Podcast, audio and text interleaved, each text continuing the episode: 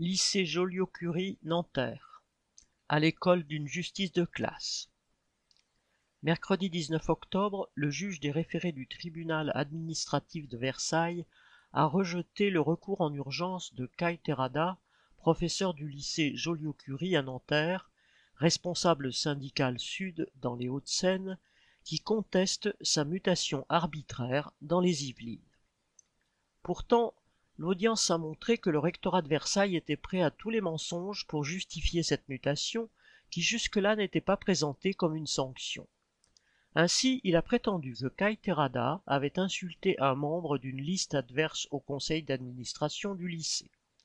Seul problème, le militant n'était pas élu à la date indiquée et ne siégeait pas.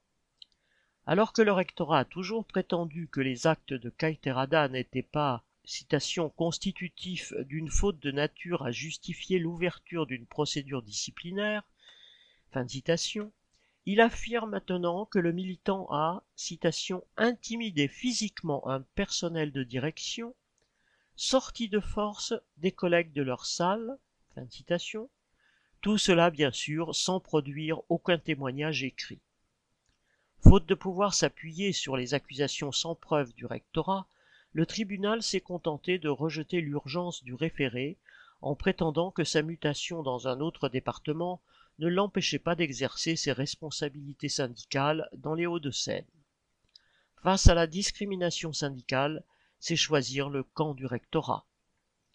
Dans la même semaine, les lycéens de Joliot-Curé qui soutiennent l'enseignant bloquaient de nouveau le lycée, exigeant également le maintien du dispositif de soutien scolaire.